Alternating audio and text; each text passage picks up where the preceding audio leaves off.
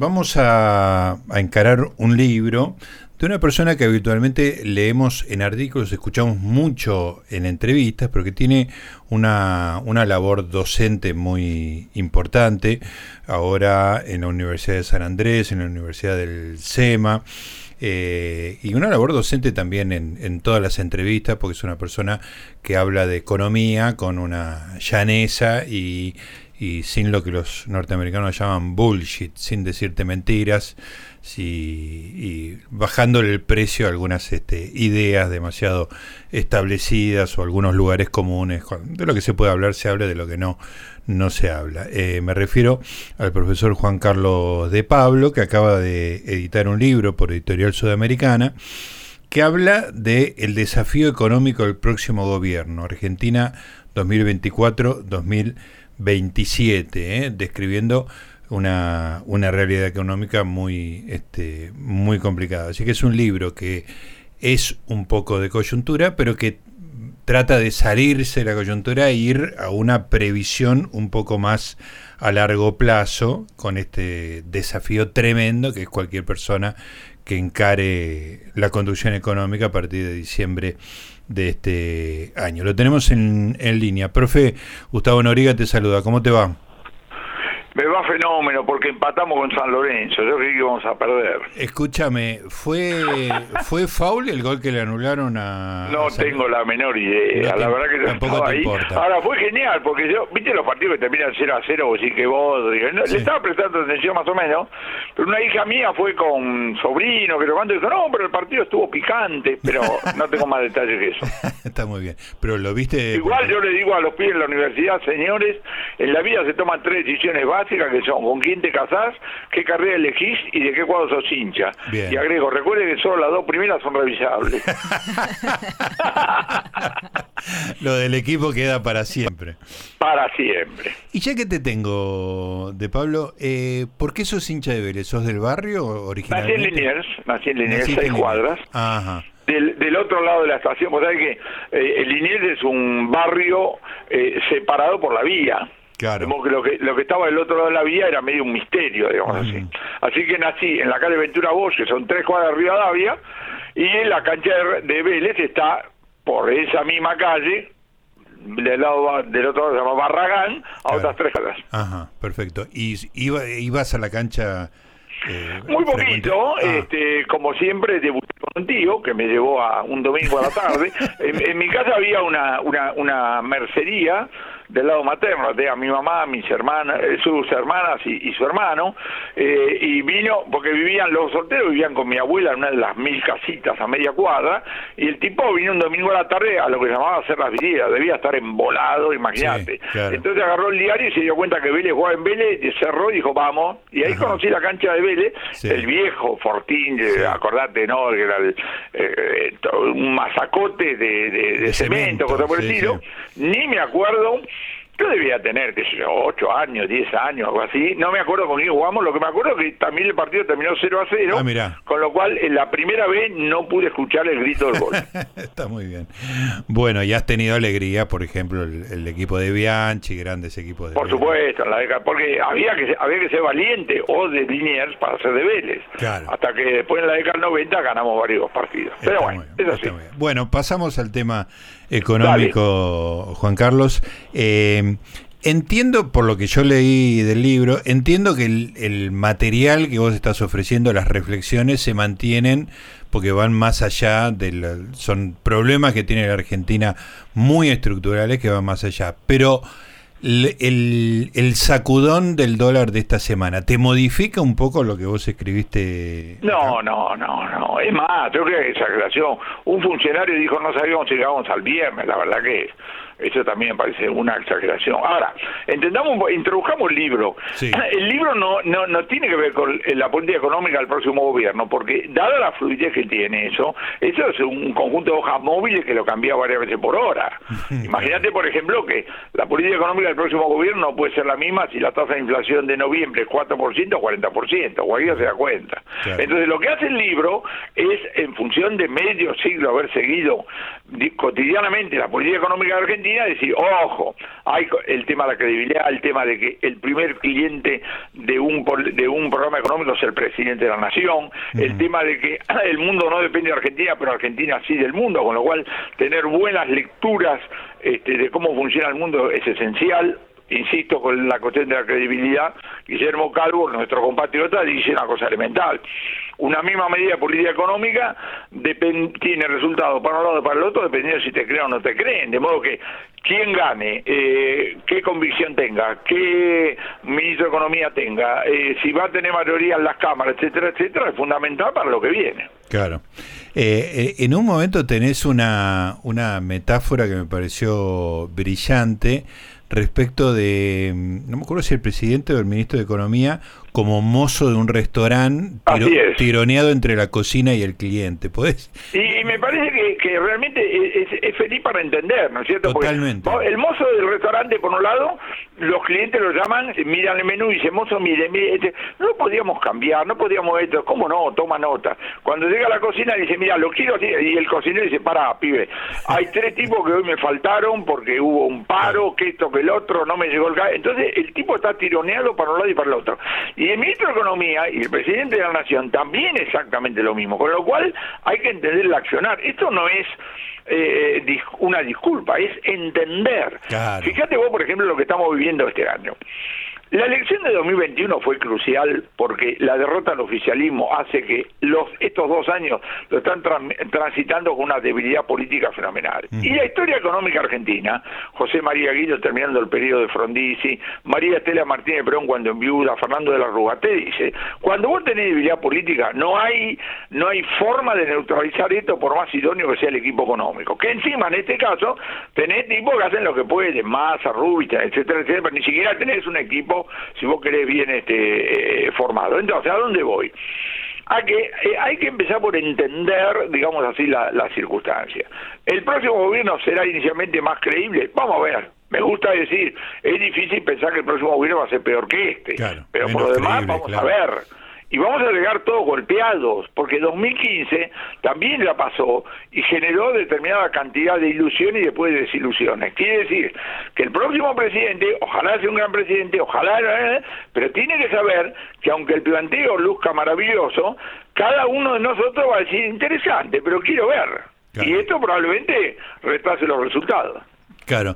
Eh, Juan Carlos, una de las ideas que, que me atrajo mucho del, del libro este, me, me hizo, bueno, lo mencionás a Perón, pero me hizo recordar mucho a una frase que por lo menos se la adjudican a él, que es lo mejor es enemigo de lo bueno. Que yo se lo digo siempre a mi mujer, que siempre quiere optimizar todo, y le digo, digo como, como decía el general, lo mejor es enemigo de lo bueno. Contentate con esto que tenemos y no busques la perfección. Pero explícamelo en términos de, la, de lo que vos lo estás aplicando a la economía, porque es una idea muy, muy clara, muy buena. Podés ignorar la tradición político-institucional Argentina, las costumbres, las herencias, las... Eh, entonces, plantear lo mejor de lo mejor, independientemente de la circunstancia, es una manera de ser parte del problema. Vos tenés que agarrar y decir, perdón, esto es así, esto tiene esta... Ejemplo, eh, Tierra al Fuego. Querido, no estamos discutiendo usted debería poner una industria en Tierra del Fuego. No, no, no. Acá lo que estamos discutiendo en 1972, por razones de soberanía, entendible, hicieron un régimen y ahora tenés armado un sistema en Tierra del Fuego. De tener que evaluar qué hace, pero dado que es, no es que, bueno, hagamos de cuenta que no existe Tierra del Fuego. Y yo digo, como lo digo de, cualquiera que lo, eh, digamos que lo quiera decir, ¿a dónde voy? ¿A dónde voy? A que realmente en términos técnicos no estamos ni en el primer mejor, capaz que estamos en el noveno mejor, entonces decir saquemos todas las distorsiones suena muy lindo, pero tenés que hacerlo.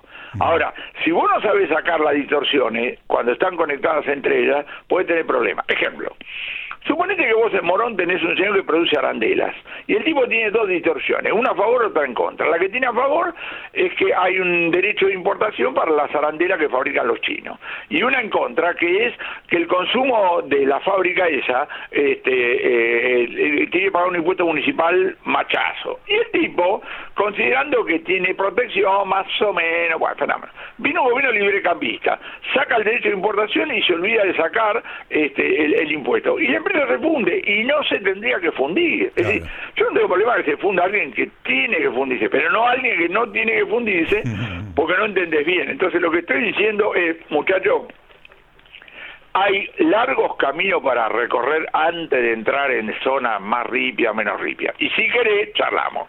Estoy recansado de la centralidad que tiene en la Argentina en este momento el debate sobre la dolarización, que yo creo que en términos de la política económica del próximo gobierno no es prioritario. Pero dale, dale, dale con el tema de la, de la, de la dolarización.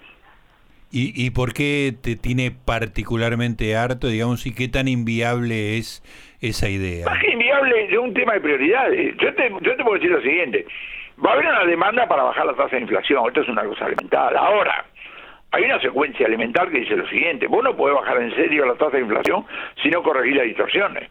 Distorsiones de eh, tarifa de transporte, tarifas eléctricas, cosas por el estilo. Donde, como dice Carlito Melconian, las distorsiones a veces son tan grandes que el gradualismo parece shock. Acá en Capital Federal ir a mi oficina no me sale un poquito más de 40 mangos. Si yo tuviera mi oficina en, en, en Tucumán o en Mar del Plata me saldría 150 pesos. Claro. Entonces, tenemos que empezar a hablar de triplicar, cuadruplicar la tarifa para empezar a hablar, ¿entendés? Entonces, ahora, eso lo tenés que hacer. Porque si vos decís, voy a bajar la tasa de inflación con esta estructura tarifaria, seguir con los subsidios, no lo vas a poder hacer. No lo vas a poder hacer. Todo eso es más prioritario que el tema de la dolarización o el sistema bimonetario. Nosotros tenemos un sistema bimonetario que funciona. Ejemplo, terminamos esta nota y nos encontramos vos y yo en el café de la esquina, pedimos un cortado. ¿Cuánto es? Y el tipo nos dice, ponele 460 pesos. Le das un dólar, gracias. ¿No le funciona? Le cantó el, precio en pesos. Le voy a haber cancelado en pesos en dólares y ahorramos en dólares. Santa Pascua. Pero lo que digo es ya bastante problema tengo con los problemas. No me pongan sobre el tapete cosas que yo creo que no son, digamos así, tan, tan urgentes como problemas. Claro. Pues es que yo te, te, sigo mucho, te he entrevistado en el programa de Majul varias veces eh, y siempre me parece que a, a, tus conocimientos, digamos, de economía, de tantos años de estudiar y enseñar economía, vos le agregás algo que es como una especie de realismo. Este, o sea, vos siempre tenés en cuenta lo que se puede y lo que no se puede. Acá me parece que en el libro tenía muchos ejemplos de esto, un poco lo que en lo mejor es enemigo de lo bueno era un poco una instancia de esa de esa idea y, y el tema de que vos tenés que saber, por ejemplo, si asumís un gobierno, qué fuerza legislativa tenés, digo que no es lo mismo tener tres diputados que, las tres cuartas partes de la Cámara, ¿no? Este, no sé, me da la sensación de que, que vos tenés un extra que no es algo que viene necesariamente con la universidad o con la práctica profesional, sino que la tenés vos, que es el realismo eh, simple, digamos, ¿no? Efectivamente, ahora ¿de dónde salió? Bueno, medio siglo de experiencia, lectura de la historia, etcétera. Ahora, vos apuntás a un tema fundamental. Yo Ay, no, qué pena. Qué pena. Estamos conversando con Juan Carlos de Pablo. Este, me gusta el, ruido a, vacío que hace, mm. hace así como que este, no te da la menor esperanza, ¿viste? No se, pinchó, efectivamente. Este, ¿viste? Porque a veces vos decís, hola, hola, me escucha, no me escucha, pero cuando se escucha ese ruido, mm. da lo mismo que esté en la luna o que esté acá en la esquina. Sí, un, un, tú, tú, tú, tú, no, no, este es el, vacío absoluto, de la sensación de vacío. Bueno, estábamos hablando con Juan Carlos de Pablo por Argentina 2024-2027, el desafío económico del próximo gobierno. Como hacen todas sus entrevistas, arranca hablando de Vélez, pero después le metimos pata a la, a la situación. No sé si te acordás dónde dejaste, Juan Carlos. Claro, yo te decía esto, yo pertenezco a la generación UCA 60-64, Harvard 66-68, donde la enseñanza de la economía era muy tecnológica, muy a, histórica, a institucional. Yo Querido, yo leí El Príncipe Maquiavelo de grande y por mi cuenta. Mm. Ahora, darte cuenta que Argentina es un país presidencialista y personalista, enormemente politizado, y consecuentemente que la política económica es parte de la política, bueno, lo acaba de documentar de manera brillante Juan Carlos Torres en el libro con la experiencia, digamos así, de, su ruiz. Y debo decirte entonces, a partir de lo que vos me estás diciendo, que muchos de mis colegas, no sé por qué, no han leído suficiente historia, no le dan a esto demasiada pelota. Entonces, creen que el ministro de Economía es el zar y le va a decir al presidente, mira, acá lo que hay que hacer es esto, esto, esto, y el otro, y el presidente va a decir, ¿cómo no? Adelante. Eso solo se da de manera circunstancial cuando el presidente de la nación le agarra tal susto que está dispuesto a hacer tal cosa. Ejemplo, Alfonsín, abril del 85, el discurso de economía de guerra o el comienzo de, la Austral. Se le va el susto y vuelve otra vez a los problemas. Entonces, la otra cosa que es fundamental, yo le explico a los alumnos, miren señores, la economía tiene que ver con lo que nos pasa. De modo que acá en este curso hay dos palabras prohibidas, que son supuestamente y teóricamente, porque quiere decir boludamente, lo digo en latín porque es un fino. Usted tráigame, tráigame lo que piensa, tráigame, aprende a escuchar, escucha a su tío, vea, el, verdulero ese, ¿por qué el verdulero tiene abierto? ¿Por qué vende en peso? ¿Es idiota? ¿No es idiota? Algo debe estar pasando. Bueno, de eso te puedo decir miles de cosas, pero, y además te digo, cuando vos mamás, los grandes, los grandes caminaban por la calle y visitaban Alfred Marshall la, la mina de carbón y cosas por el estilo, vos tenés que, tenés que alimentarte de todo ese tipo de cosas. Juan Carlos, eh, una de las cosas que, que, decís en el libro es que la situación del que se encargue de la próxima situación, no, de esta, de esta situación económica en el próximo ejercicio de gobierno, va a tener una situación parecida a la de Frondizi en el año 59. Vos has escrito sobre todos los presidentes este, y sus actuaciones económicas. ¿Podés explicar un poco esa idea? ¿Cómo no? Eh, Arturo Frondizi arranca el 1 de mayo del 58, tiene a su costado a Rogelio Frigerio. En términos modernos, Rogelio Frigerio le calentaba la estructura y no la coyuntura. El ministro de Economía, Dorato del Carril, que era un, este, eh, mm, un tipo de la diplomacia.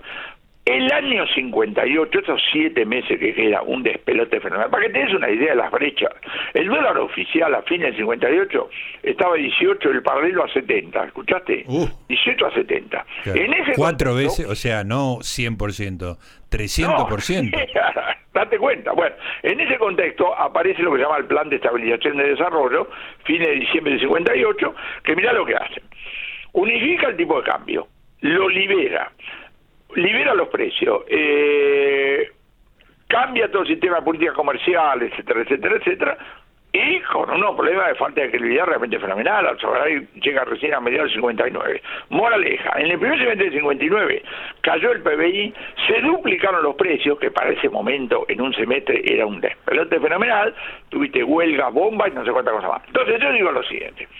Por supuesto que el futuro no tiene por qué ser un calco del, del, pasado, pero tenemos que acostumbrarnos a arrancar que si vos vas a arrancar, por supuesto que el próximo presidente no puede decir cuál es su plan de gobierno, el ajuste fiscal, no, querido, el, vos tenés la visión del presidente, vos tenés que hablar de varias cosas, dentro de eso política económica, dentro de eso el ajuste, pero, pero, Ojalá nos, sorprendamos gratamente, pero lo más probable es que el arranque sea complicado. Y tenemos que acordarnos, entonces por eso digo, de esa imagen del primer semestre de 59 por de Frondizi. Eh, Juan Carlos, de los desequilibrios, digamos, que vos describís respecto a la situación económica actual, ¿cuál te parece el, más grave? Porque vos mencionaste el transporte, pero me imagino que lo energético debe tener un peso más grande todavía.